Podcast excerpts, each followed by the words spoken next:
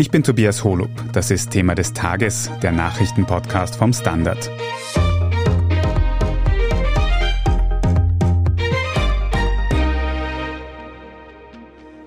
Amber Heard und Johnny Depp haben sich gegenseitig verleumdet. Zu diesem Schluss ist nun ein US-Gericht gekommen. Der Schadenersatz, der dafür fällig wird, fällt bei Heard aber wesentlich höher aus. Sie gilt als Verliererin in diesem Prozess. Großen Einfluss dürfte darauf auch die Öffentlichkeit genommen haben, in diesem Maß zum ersten Mal. Denn aus dem Gerichtssaal wurde live gestreamt und eine Flut an Online-Aktionen hat Depp zuletzt als Helden gefeiert. Heards Missbrauchsvorwürfe gingen unter. Wir fassen heute zusammen, welche Vorwürfe beide Seiten vorgebracht haben. Wir besprechen, wie unabhängig ein Geschworenengericht von der öffentlichen Meinung sein kann. Und wir stellen die Fragen, was dieses Urteil für Opfer von häuslicher Gewalt und die MeToo-Bewegung als Ganzes bedeutet.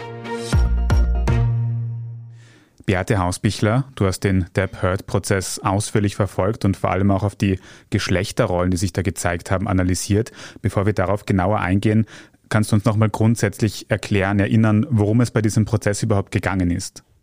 Der Prozess ist grundsätzlich ein Prozess über Verleumdungen, der jetzt inzwischen seit sechs Wochen angedauert hat und eben Ende Mai zu Ende gegangen ist. Also letzte Woche, Ende der Woche waren die Schlussplädoyers. Den Anfang von diesem Prozess, den machte 2019, als Johnny Depp hart wegen Verleumdung geklagt hat. Sie hätte mit falschen Anschuldigungen wegen häuslicher Gewalt seiner Karriere massiv geschadet und deshalb halt 50 Millionen Dollar eingefordert. Sie hat wiederum 2020 mit einer Gegenklage reagiert, ebenfalls wegen Verleumdung. Und sie wollte wiederum 100 Millionen. Also im Kern werfen sich da beide Seiten vor, die Unwahrheit zu sagen. Aber um welche Vorwürfe geht es denn eigentlich? Welche Argumente sind da jetzt vorgebracht worden von beiden Seiten in diesem Prozess? Begonnen hat es damit, dass Amber Heard 2018 in der Washington Post einen Artikel geschrieben hat, einen Gastbeitrag zum Thema häusliche Gewalt, wo sie sich selbst als öffentliche Person beschrieben hat, die häusliche Gewalt repräsentiert. Das ist ein Artikel, der ist relativ abstrakt und allgemein. Sie beschreibt darin zum Beispiel das Machtgefälle zwischen Frauen und Männern, zwischen sehr berühmten, mächtigen Männern und Frauen. Sie beschreibt auch frühere Gewalterfahrungen. Sie nennt aber den Namen von Johnny Depp explizit nicht. Es ist aber aufgrund des Zeitrahmens für alle klar gewesen, dass sie auch Johnny Depp damit meinen muss. Sie hat sich 2016 von ihm scheiden lassen und auch eine einstweilige Verfügung gegen ihn erwirkt, hat ihn aber jetzt nie wegen Gewaltvorwürfe geklagt oder so, aber eben sie hat diesen Washington Post Artikel geschrieben, wo sie sich eben als Person der Öffentlichkeit präsentiert, die Gewalt erlebt hat. Und daraufhin hat Johnny Depp dann gemeint, dass diese Vorwürfe, die eben auf ihn anwendbar sind, seine Karriere, seinem Image massiv geschadet hätten. Und das ist der Vorwurf, der Johnny Depp Amber Hart gemacht hat. Und umgekehrt hat Amber Hart dann auch eben, wie schon gesagt, mit dieser Gegenklage reagiert und hat darauf geklagt, dass Depps Anwalt ihre Vorwürfe, die sie eben in diesem Artikel erhoben hat, als komplett frei erfunden bezeichnet hat. Also da wollte sie klargestellt haben, dass das ihrer Meinung nach eine Verleumdung ist. Und Verleumdungsprozesse in den USA laufen ja durchaus ein bisschen anders ab als bei uns in Österreich. Erik Frey, du analysierst laufend internationales Recht. Was kannst du uns über diesen Prozess sagen? Ja, es ist kein Strafprozess, es ist ein Zivilprozess. Und der Tatbestand, um den es hier geht, oder der Vorwurf nach der österreichischen Rechtsordnung, wahrscheinlich würde man das als Rufschädigung bezeichnen und vor allem auch Kreditschädigung.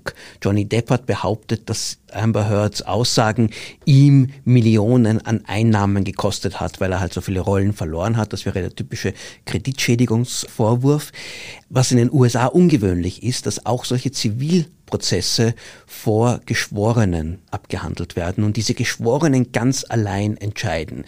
Der Richter, die Richterin ist nur für die Abwicklung, für den Verlauf des Prozesses verantwortlich, dann für die Instruktionen an die Geschworenen, aber die entscheiden. Theoretisch müssten diese Geschworenen sich völlig von anderen Medien, von anderen Ereignissen auch einfach abkapseln und nur darauf konzentrieren, was im Gerichtssaal passiert. Das Problem ist, in der heutigen Zeit mit Social Media und so geht das gar nicht mehr. Und das stellt halt das ganze Geschworenensystem bei solchen Gerichtsverfahren wohl ein wenig in Frage. Bei diesem Aspekt der Abschottung können wir später noch ein bisschen reden, aber wir halten mal fest, dass es sich eben da um ein Geschworenengericht handelt aus Bürgerinnen und Bürgern. Erik, in der Vergangenheit hat es ja bereits einen Prozess um Johnny Depp und Amber Heard gegeben, aber im Vereinigten Königreich. Worum ist es da gegangen? Das war in der gleichen Zeit ungefähr, wo dieser Kommentar von der Amber Heard damals erschienen ist, hat die britische Sun, diese Boulevardzeitung, über Johnny Depp geschrieben und hat ihn dort als Wifebeater als Frauenschläger bezeichnet, zumindest in der Online-Ausgabe. Das wurde dann in der Zeitung noch ein bisschen abgeschwächt. Aber Johnny Depp hat damals geklagt. Und das Interessante ist üblicherweise in einem britischen Gericht werden solche Verleumdungsvorwürfe meistens zugunsten des Klägers abgehandelt. Also da setzt man sich sehr, sehr oft durch. Da haben es die Medien oft schwer und die werden oft zu hohen Strafen verurteilt. In diesem Prozess war es allerdings anders. Depp hat verloren. Der Richter hat festgestellt, die Vorwürfe, die er verfolgen konnte, im Grunde scheinen sie wahr zu sein und Sun ist berechtigt, Johnny Depp so zu bezeichnen. Beate, kommen wir zurück zu dem aktuellen US-Prozess. Abseits von den rein rechtlichen Fragen hatte dieser Prozess eine Besonderheit, die man in den letzten Monaten wortwörtlich in den Medien sehr stark mitbekommen hat, nämlich, dass der Prozess sehr öffentlichkeitswirksam geführt worden ist. Inwiefern und warum? Ja, also das ist wirklich eine Besonderheit generell an Prozessen in den USA. Also es gibt die Möglichkeit von Richterinnen eben Prozesse zur Gänze live zu übertragen und das ist auch bei diesem Prozess passiert. Auf der anderen Seite hat diese genaue Beobachtung dieser Vorgänge, der Mimik der Leute, der Formulierungen und all das auch eine riesen soziale Medienöffentlichkeit mobilisiert. Wahrscheinlich aufgrund dieser Live-Übertragung hat das noch einmal zusätzlich Fahrt aufgenommen. Und so hat man dann schon die Situation, dass eben wahnsinnig viele Leute, die jetzt im Prinzip sich mit Gerichtsverhandlungen, mit Justiz, auch mit häuslicher Gewalt, mit Betroffenen, mit Widersprüchen, mit all dem wenig auskennen, dass da natürlich schnell geurteilt wurde, in den sozialen Medien sehr über Hubs oft Position bezogen wurde und dass das einfach relativ schnell, also fast eigentlich in den ersten Prozesstagen schon überhand genommen hat. Und zwar vor allem Position bezogen wurde für Johnny Depp. Da gab es dann ganz schnell diese Hashtags Justice for Johnny Depp und Amber is a liar oder Amber Heard ist eine Psychopathin und all sowas. Also das sind so Hashtags, die relativ schnell sehr stark geworden sind. Es gab dann auch zahlreiche Memes von Amber Heard mit ihrem weinenden Gesicht, das ganz stark überzeichnet dargestellt wurde und jede Regung von ihr kommentiert wurde oder ins Lächerliche gezogen wurde. Also das wurde extrem ausgeschlachtet von den sozialen Medien, aber natürlich auch von klassischen Medien, die massiv darüber berichtet haben. Und das hat doch viele Beobachterinnen überrascht, dass da so schnell und so klein Urteil gefällt wurde und Johnny Depp hier schnell als unschuldig und Amber Hart sehr schnell als Lügnerin dargestellt wurde. Das hat diesen Prozess all die sechs Wochen begleitet, diese harschen Urteile im Netz. Mhm. Beate, wie erklärst du dir, dass Johnny Depp so überwiegend positiv in diesem Fall quasi wahrgenommen worden ist? Sind ja doch Vorwürfe von häuslicher Gewalt der Kern dieser ganzen Diskussion? Ja, das ist wirklich eine sehr spannende Frage. Wir wissen seit MeToo, dass es wirklich viele Anschuldigungen braucht von Betroffenen von Gewalt und es braucht viele Zeuginnenaussagen, es braucht auch Beweise, dass man wirklich durchkommt bei einem Prozess mit solchen Vorwürfen. MeToo war diesbezüglich ein bisschen eine Zäsur, weil es einfach plötzlich so viele Frauen waren, die von Erfahrungen eben auch mit mächtigen Männern, mit sehr prominenten Männern, und das ist die Parallele, würde ich sagen, unter anderem, dass es sehr viele waren, die gesagt haben, mir ist das passiert, aha, und dir auch, und dann noch einmal Hunderten und noch einmal Tausenden und irgendwann waren es Millionen. Und das auch beim konkreten Fall um Harvey Weinstein es 100 Personen waren, die ihm sexualisierte Übergriffe vorgeworfen haben. Also da hat schon einen diskursiven Wandel gegeben, dass man eben nicht mehr einfach sagt, es entscheidet immer nur das, was man vor einem Gericht feststellen kann, sondern es entscheidet schon auch eine Debatte, ein Diskurs, viele Stimmen bestimmen, was ähm, die soziale Realität ist sozusagen. Und ich glaube, dass das jetzt schon eine gewisse Art von Reaktion war, dass man eben nicht die Fälle an sich ganz individuell anschauen kann, also die Personen Hart und Depp und diesen Fall nur beurteilt, sondern im Netz ist sehr wohl dieses Thema beurteilt worden. Also ist sehr wohl so quasi die Machtverhältnisse zwischen Frauen und Männern sind verhandelt worden, dass endlich klar gemacht wurde, dass diese Frau lügt, dass diese Frau ihn einfach anbatzen will und so weiter. Also diese Überbleibsel oder Diskursteile, die vielleicht während der MeToo-Zeit nicht so zu Wort gekommen sind, nämlich dass Männer auch Opfer von Falschbeschuldigungen werden könnten, die ist meiner Beobachtung nach jetzt doch stark aufgebrochen. Das ist eine mögliche Erklärungsfigur, sage ich jetzt einmal vorsichtig. Eine andere ist, dass Johnny Depp natürlich eine riesen Fangemeinde hat, die Amber Hart nicht hat. Sie ist um einiges jünger, sie ist Mitte 30, kann auch nicht so eine lange Filmkarriere und auch nicht auf so große Erfolge zurückschauen. Er hat da einfach eine sehr treue Fanbase offensichtlich, die ihm da die Stange gehalten hat und sehr zu ihm gehalten hat, ungeachtet dessen, was der Prozess so an Tweets, an Nachrichten, an Aussagen, die sie sich gegenseitig angetan haben, also völlig unabhängig von dem geurteilt hat. Das hatte eben Amber Hart nicht. Und das Dritte, was ich auch noch für eine wichtige Erklärung, äh, die auch nicht wegzuschieben ist, halte, ist, dass da sehr wohl sexistische Stereotype im Spiel Spiel sind. Also dieses Frauenbild, dass Frauen einfach als Langeweile, Rachsucht oder was auch immer Männer beschuldigen, ihnen Gewalt angetan zu haben, völlig unabhängig, ob Amber Hart in allem die Wahrheit sagt, aber das ist schon eine Darstellung von Frauen, die Gewalt anprangern, die sehr alt ist, die wir sehr gut kennen und die sehr von Geschlechterstereotypen durchdrungen ist, während Johnny Depp ja eigentlich sehr zurückgelehnt immer verneint hat, dass er das alles nicht getan hat und er auch sich in Widersprüche, wie Amber Hart auch, sich verstrickt hat, es ihm aber deutlich weniger übel genommen wurde und ihm auch weniger vorgehalten wurde, wenn sich herausgestellt hat, dass eine Aussage im Prinzip so, wie er sie im Gericht getätigt hat, nicht gestimmt hat und vor ein paar Jahren ganz anders ausgesehen hat. Da wurde bei Amber Hart viel härter geurteilt bei all diesen vielen Details, die es in diesem Prozess gegeben hat, diesen fürchterlichen Details, muss man sagen. Da hat es Widersprüche auf beiden Seiten gegeben. Und wie gesagt, die Sympathien waren trotzdem konstant auf Johnny Depps Seite. Und Widersprüche, die sich in seiner Darstellung aufgetan haben, sind weniger stark gewichtet worden. Und gerade wenn es so eine aufgeheizte öffentliche Debatte gibt, wo die öffentliche Meinung doch sehr stark zur Unterstützung von Johnny Depp tendiert hat, stellt sich doch irgendwie die Frage, beeinflusst das nicht auch das Geschworenengericht maßgeblich in seiner Entscheidung? Das sind ja auch nur Bürgerinnen und Bürger, die Medien konsumieren und das alles mitbekommen. Ja, das ist eben auch eine große Frage im Zusammenhang mit diesem Prozess.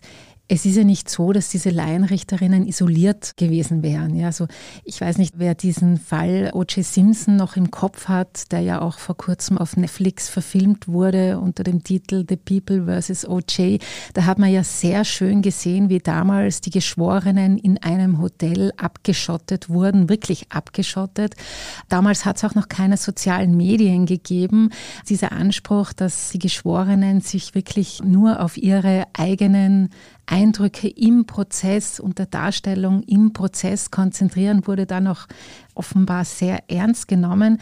Laienrichterinnen zu isolieren, ist aber sehr kostspielig. Das wurde in diesem Fall nicht gemacht. Es wurde ihnen lediglich nahegelegt, soziale Medien nicht zu konsumieren, so quasi sich in diesen Debatten nicht einzugraben und sich davon nicht irritieren zu lassen. Also es blieb bei dieser Empfehlung, aber in dem Sinn hat es natürlich keine Isolation gegeben. Und heute, anders als bei OJ natürlich, haben wir eben, wie wir schon besprochen haben, die sozialen Medien, die ja nicht nur eine Berichterstattung sind, die von einer Redaktion Person gemacht wird, sondern das sind einfach abertausende Meinungen, die sich ja irgendwie gegenseitig verstärken und wie wir wissen auf sozialen Medien dann auch durch verschiedene Algorithmen auch ihren Lauf nehmen. Also davor waren die Laienrichterinnen nicht geschützt, wie das eben bei OJ zum Beispiel der Fall war, beim OJ-Prozess. Das ist eben die Frage, inwieweit das auf die Laienrichterinnen Einfluss nimmt. Das ist, glaube ich, etwas, worüber man nur zu wenig weiß, weil das noch ein relativ junges Phänomen ist. Ich kann es mir persönlich kaum vorstellen, dass das keine Rolle gespielt hat, nämlich auch diese beidseitige Beobachtung, also dass sowohl die Welt in den Gerichtssaal schauen konnte und alle, die im Gerichtssaal agieren, auch in die Welt schauen könnten, wie die Menschen auf diesen Prozess reagieren. Also ich finde, das ist schon ein sehr spannender Aspekt, wo ich kaum glaube, dass das keine Rolle gespielt hat auf das Urteil. Also das käme mir fast naiv vor. Wir sprechen jetzt gleich noch darüber, wie ganz konkret das Urteil im Fall der Pert ausgefallen ist, welche Unterschiede es zu dem früheren Fall im Vereinigten Königreich gibt und was diese ganze Situation für die MeToo-Bewegung bedeuten könnte, nach einer kurzen Pause. Bleiben Sie dran. Guten Tag, mein Name ist Oskar Bonner. Ich habe den Standard gegründet, weil es damals keine Zeitung gab, die mit den Menschen auf Augenhöhe kommuniziert hat. Guten Tag, mein Name ist Michael Grill und ich lese den Standard, weil genau das wichtig ist. Fundierte Berichterstattung, die erklärt und nicht belehrt. Der Standard, der Haltung gewidmet. Beate, wir haben jetzt schon recht ausführlich über den Prozess und über die Hintergründe geredet. Kannst du uns jetzt nochmal zusammenfassen im Detail, was war das konkrete Urteil im aktuellen Fall? Was ist rausgekommen? Also prinzipiell hat die Richterin gestern eben verlautbart, dass Amber Hart ihrem Ex-Mann Johnny Depp 15 Millionen Dollar Schadenersatz zahlen müsste und Johnny Depp Amber Hart zwei Millionen Dollar wegen eines Punktes, wo eben Amber Hart Recht gegeben wurde. Es ist aber so, im Bundesstaat Virginia gibt es eine Grenze des sogenannten Strafschadenersatzes von maximal 350.000 Dollar. Deshalb wurde das dann noch einmal reduziert und am Ende kommt man auf eine erstinstanzliche Strafzahlung von 8,35 Millionen, die Amber Hart an Depp zahlen müsste. Also in den meisten Punkten und in der grundsätzlichen Frage wurde Johnny Depp recht gegeben und kann Johnny Depp als Sieger dieses Prozesses bezeichnet werden. Mhm. Was war dann der große Kernaspekt, in dem Johnny Depp recht bekommen hat? Und was war auch der eine Aspekt, in dem Amber Hart recht bekommen hat, konkret? Also er hat in dieser Frage recht bekommen, dass Amber Hart ihn in ihrem Artikel, den ich eben vorher ein bisschen beschrieben habe, in dem Washington Post Artikel, dass sie mit diesem Artikel Johnny Depp verleumdet hat und so massiv seiner Karriere und seinem Ansehen geschadet hat. Also in dieser zentralen Frage ist ihm Recht gegeben worden und Amber Hart wurde wiederum in einem sehr kleinen Punkt recht gegeben. Und zwar ging es da um die Aussage eines Anwalts von Johnny Depp, von Adam Waldman, der gesagt hat, da ging es um eine Beschädigung von einem Bandhaus des damaligen Baares. Sie hat eben damals gesagt, dass das Johnny Depp gewesen wäre und der Anwalt hat gesagt, Amber Hart hätte dieses Penthouse selbst beschädigt und hätte das Depp in die Schuhe geschoben. Und da hat das Gericht geurteilt, das darf er so nicht sagen. Also das war ein relativ kleiner Nebenaspekt und in dieser Sache wurde Amber Hart recht gegeben, dass der Anwalt das so nicht sagen darf. Also im Fall dieses US-Prozesses gilt Johnny Depp als der Gewinner mit seiner Verleumdungsklage. Aber Erik Frei, nochmal zurück zu dir. Johnny Depp ist doch mit einer Klage im Vereinigten Königreich schon mal abgeblitzt, hast du vorher erzählt. Was war denn dann damals anders an diesem Prozess im Vereinigten Königreich? In dem Fall war es ein Medienprozess, also es ging ganz konkret um das, was die Sun geschrieben hat. Aber der Grund, dass Johnny Depp verloren hat, war, weil der Richter der Meinung war, die Sun kann das schreiben, es gibt genug Belege dafür, dass diese Vorwürfe im Grunde wahr sind. Also de facto wurde von einem britischen Gericht, von einem Einzelrichter festgestellt, dass Johnny Depp sehr wohl Gewalt gegen seine Frau Amber Heard ausgeübt hat. Das amerikanische Gericht kam zum gegenteiligen Schluss. Johnny Depp hat es nicht getan, die Vorwürfe sind unwahr und jetzt fragen sich manche Beobachter, was ist der Unterschied zwischen diesen beiden Gerichtsverfahren? Und der Schluss, den die meisten ziehen, ist, es ist anders, ob es ein Richter entscheidet, der einfach alle Fakten abwägt, oder zwölf Geschworenen, die auch sehr stark unter dem Eindruck der öffentlichen Meinung in den sozialen Medien stehen. Du hast gesagt, bei dem Fall im Vereinigten Königreich hat es sich um einen Medienprozess gehandelt. Aber geht es nicht auch bei dem aktuellen Fall in den USA darum, was öffentlich in den Medien gesagt worden ist? Ist das vielleicht eine Besonderheit in den USA, dass solche öffentlichkeitswirksamen Fälle anders ausgetragen werden, anders ausgehen? Auch im jetzigen Prozess zwischen Johnny Depp und Amber Heard ging es um einen Zeitungsartikel. Das war dieser Kommentar von Amber Heard, wo sie sich als Beispiel häuslicher Gewalt bezeichnet hat, wo sie Depp ja auch gar nicht angesprochen hat, den Namen nicht genannt hat, aber aufgrund des Umfeldes Depp und seine Anwälte haben argumentiert, jeder weiß, wer gemeint ist, er ist gemeint, ihm wird Gewalt vorgeworfen, das ist eine Lüge und deswegen ist der Vorwurf der Verleumdung und Kreditschädigung hier angebracht.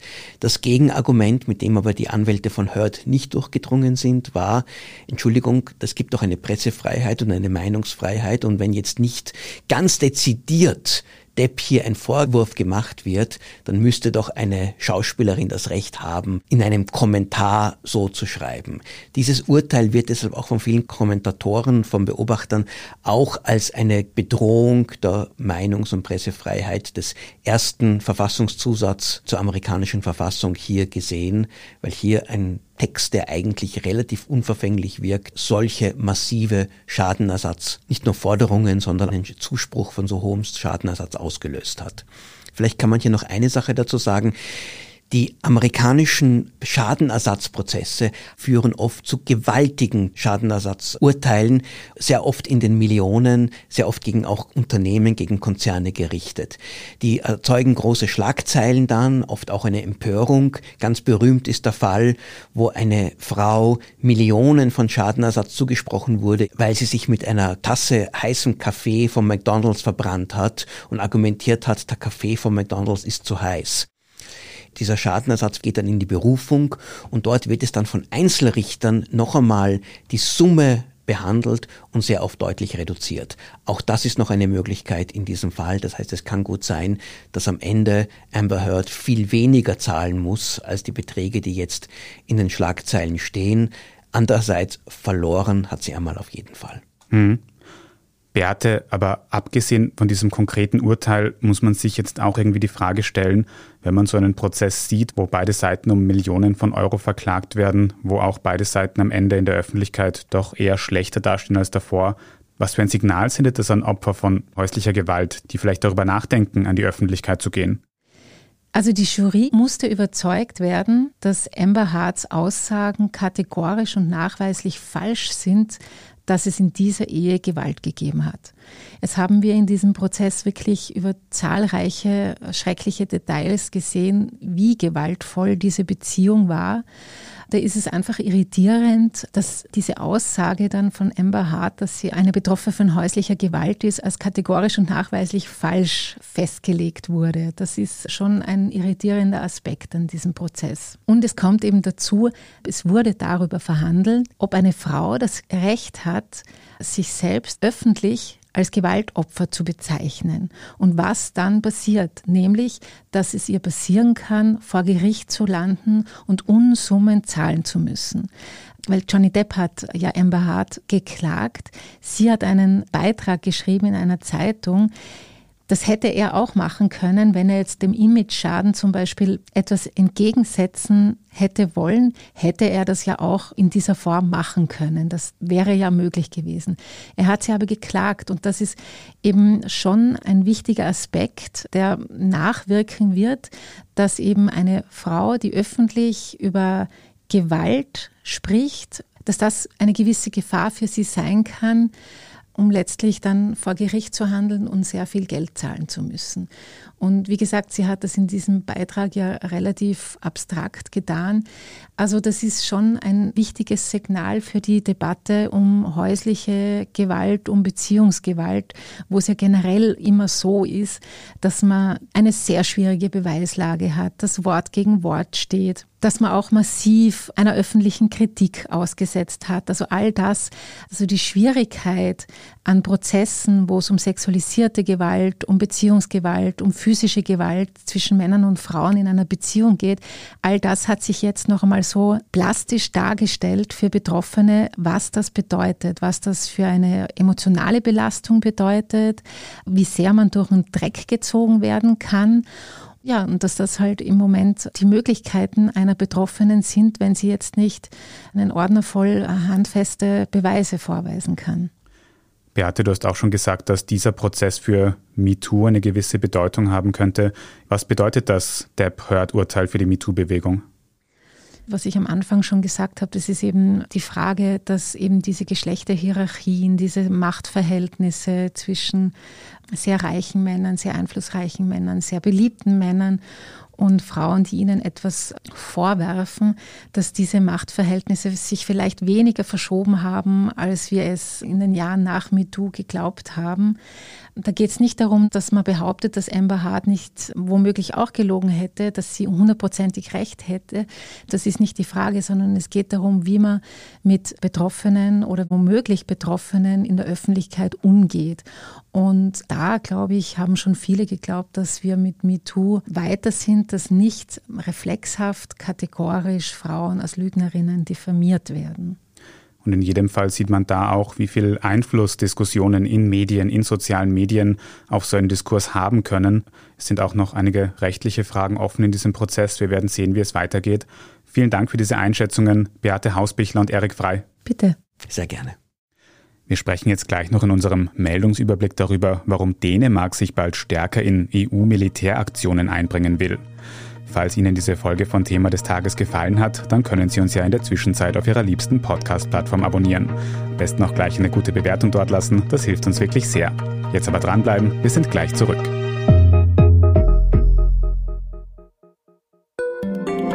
Ein Job mit mehr Verantwortung wäre super. Ich will eine bessere Work-Life-Balance. Es muss ganz einfach Spaß machen. Welchen Weg Sie auch einschlagen möchten. Er beginnt bei den Stellenanzeigen im Standard. Jetzt Jobsuche starten auf Jobs der Standard.at. Und hier ist, was Sie heute sonst noch wissen müssen. Erstens, das EU-Land Dänemark hat sich in einer Volksabstimmung für mehr Beteiligung an der EU-Verteidigungspolitik ausgesprochen. Dänemark gehört seit 1993 zur EU, hatte sich beim Beitritt aber weitreichende Sonderrechte zugesichert. So hat das Land etwa seine eigene Währung behalten und musste sich bisher eben nicht an militärischen Einsätzen der Union beteiligen, wie etwa jener in Bosnien-Herzegowina. Nun haben sich rund zwei Drittel der dänischen Bevölkerung für mehr militärische Zusammenarbeit ausgesprochen, wohl auch in Reaktion auf den russischen Angriffskrieg in der Ukraine. Zweitens, in Österreich hat die schwarz-grüne Regierung eine Website veröffentlicht, die Medizinerinnen über Long-Covid informieren soll. Die Erkrankung infolge einer Covid-Infektion hat vielfältige Symptome, von Müdigkeit bis hin zu Atemproblemen. Die schwierige Diagnose hat laut Erfahrungsberichten schon häufiger dazu geführt, dass Menschen, die an Long-Covid leiden, bei Versicherungsanträgen benachteiligt werden. Neben dem neuen Webtool sind laut Wiener Ärztekammer auch Long-Covid-Zentren mit niedergelassenen Expertinnen im Gespräch. Und drittens, immer mehr Imkerinnen und Imker nutzen Apps und smarte Technik, um sich um ihre Bienen zu kümmern. So können Sensoren etwa feststellen, dass es bei 0 Grad Außentemperatur im Inneren des Bienenstocks noch über 30 Grad hat, weil die kleinen Tierchen die Luft über Vibrationen aufwärmen. Eine Gewichtsmessung kann dann etwa zeigen, ob die Bienen mit der Honigproduktion nachkommen oder etwa zusätzliche Nahrung brauchen. Und wer seinen Bienenstock noch weiter automatisieren will, kann ins israelische Beit Haimek schauen. Dort werden rund 2 Millionen Bienen von einem Roboter versorgt. Mehr Infos zum Smart Imkern finden Sie auf der Standard.at, ebenso wie alles weitere zum aktuellen Weltgeschehen. Falls Sie Feedback für uns haben, dann erreichen Sie uns gerne unter podcast.derstandard.at. Und wenn Sie unsere journalistische Arbeit unterstützen möchten, dann können Sie das zum Beispiel tun, indem Sie ein Standard-Abo kaufen. Oder wenn Sie über Apple Podcasts hören, können Sie dort auch ein Premium-Abo abschließen. Vielen Dank für jede Unterstützung. Ich bin Tobias Holub. Baba und bis zum nächsten Mal.